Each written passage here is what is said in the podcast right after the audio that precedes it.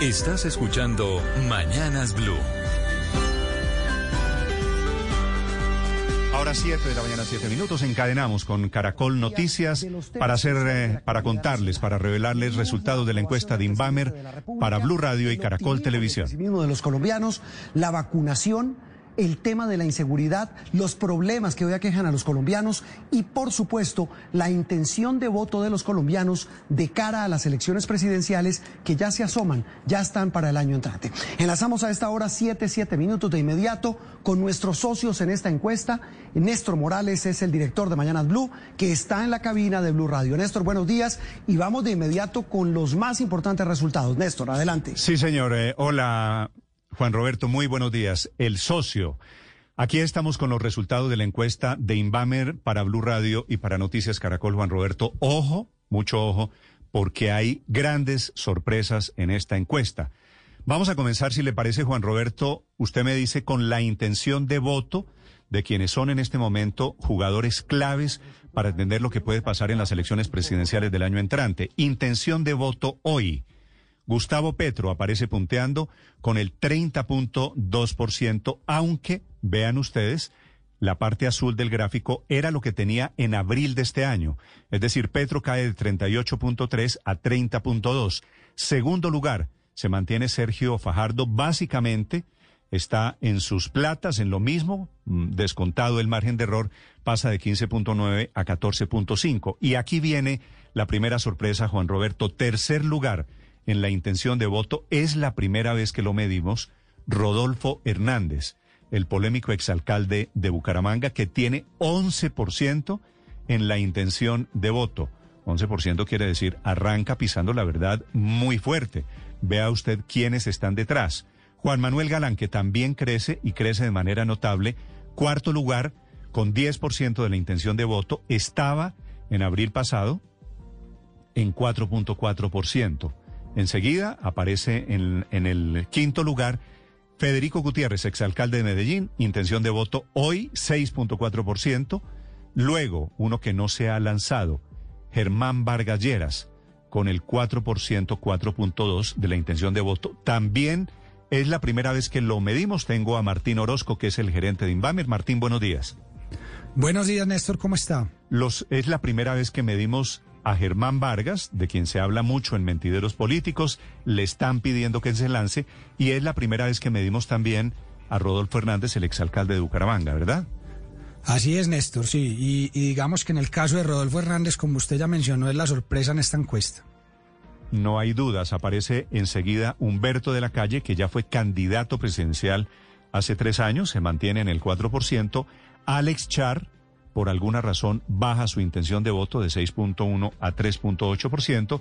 Y después de Char están Oscar Iván Zuluaga, que hay que decirlo, Martín apenas se acaba de lanzar, es decir, lanzó antier en el foro de la Andi su candidatura presidencial, aparece con 3.6%, pero de los uribistas es el que aparece punteando, ya les vamos a hablar por partidos políticos. Enseguida, Enrique Peñalosa, 3.5% intención de voto, Alejandro Gaviria, 2.6% de la intención de voto. La verdad, lo de Alejandro Gaviria, Martín puede ser un poquito sorpresa también, sorpresa negativa, porque se habla mucho del rector de la Universidad de los Andes que se lo va a lanzar, que no quiere, una inmensa campaña de expectativa, se lo piden en las redes sociales y Alejandro Gaviria marca esta cifra es relativamente baja, Martín.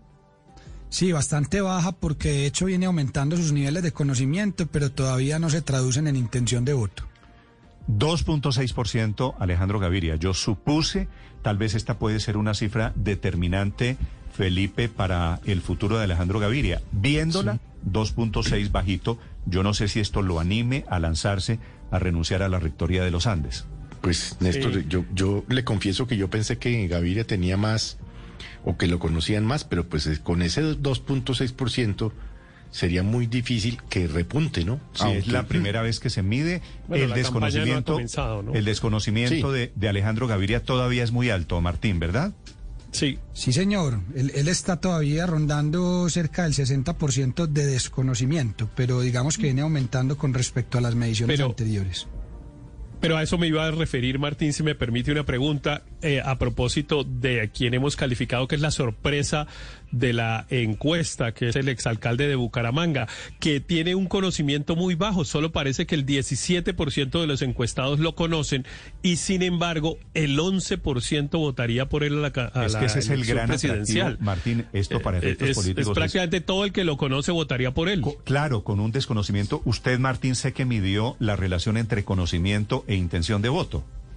Sí, así es. En el caso de Rodolfo Hernández, lo conoce el 17% de los mayores de 18 años. Cuando uno se va a las personas que dicen que van a votar, que son los que eh, se traducen en los resultados de intención de voto, ya aumenta un conocimiento del 23.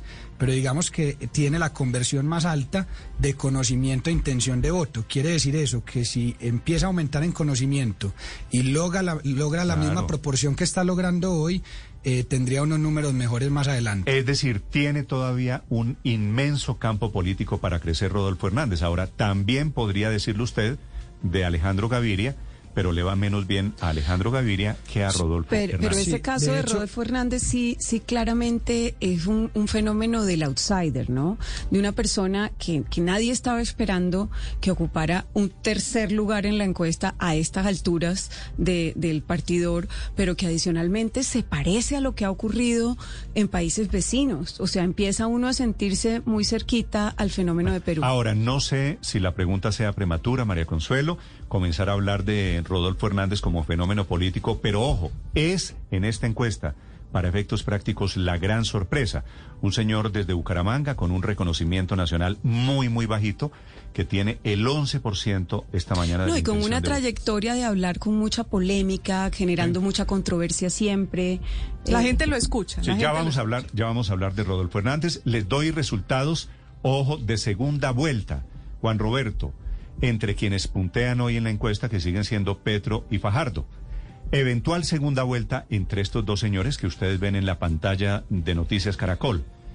En abril, Petro tenía 52, hoy Petro tiene 53.4%, es decir, básicamente Martín mantiene la intención de voto, lo mismo Sergio Fajardo, que en abril tenía 42.3%, hoy tiene 43.5%. Quiere decir, eventualmente, la definición segunda vuelta de Gustavo Petro y Sergio Fajardo sigue ganando Gustavo Petro. Así es, sigue ganando Gustavo Petro y los dos aumentan unos punticos, ya que el voto en blanco en ese escenario de segunda vuelta cae dos puntos. Ahora, rápidamente, la gestión, la aprobación del presidente Duque, la última medición había sido en abril antes del paro, en abril, tenía el 63% de desaprobación. Hoy esa desaprobación crece a 67. La aprobación del presidente era de 33 y hoy cae a 29%, es decir, cifras desfavorables para el presidente Iván Duque. Uno de los temas de estos días, la inseguridad. ¿Usted se siente seguro en su ciudad, en donde vive? Seguro, 43% inseguro el 38%. En Bogotá el nivel de inseguridad es muchísimo más alto. La inseguridad en Bogotá es 49%. Y terminamos esta encuesta, estos datos, estos primeros datos, Juan Roberto, hablándoles de la vacunación. ¿Está usted dispuesto a la carnetización, a presentar un carne de vacunación para entrar a restaurantes, estadios, conciertos, lugares públicos? Sí, de acuerdo. 69.7%. Este es el gráfico en desacuerdo 30%, que coincide este gráfico con el siguiente, que es la vacunación obligatoria. La pregunta es muy fácil. ¿Usted está de acuerdo con que la vacuna contra el COVID sea obligatoria en Colombia? Un resultado contundente, sí, 71%, 71.4%, no 27.8%. Estos dos indicadores, Martín, quieren decir que ha tomado fuerza la idea de que hay que vacunarse y hay que presentar carne de vacunación, ¿no? De acuerdo, Néstor, y va en línea también con el porcentaje de personas que dice que está dispuesto a vacunarse o que ya se vacunó, ya que solamente el 10% de los colombianos mayores de 18 años dicen hoy en día que no se aplicarían la vacuna. Entonces estos resultados van en línea con eso. Siete de la mañana, 16 minutos. Juan Roberto, estos son los resultados tal vez los más importantes de la encuesta de esta mañana de Inbamer para Noticias para Caracol y para Blue Radio. Sí, señor Néstor, gracias. Ustedes continúan con el análisis allí en la cabina de Blue Roberto, Radio. 7 de la mañana, 17 minutos. Resultados de la encuesta más amplios enseguida en la página en blurradio.com.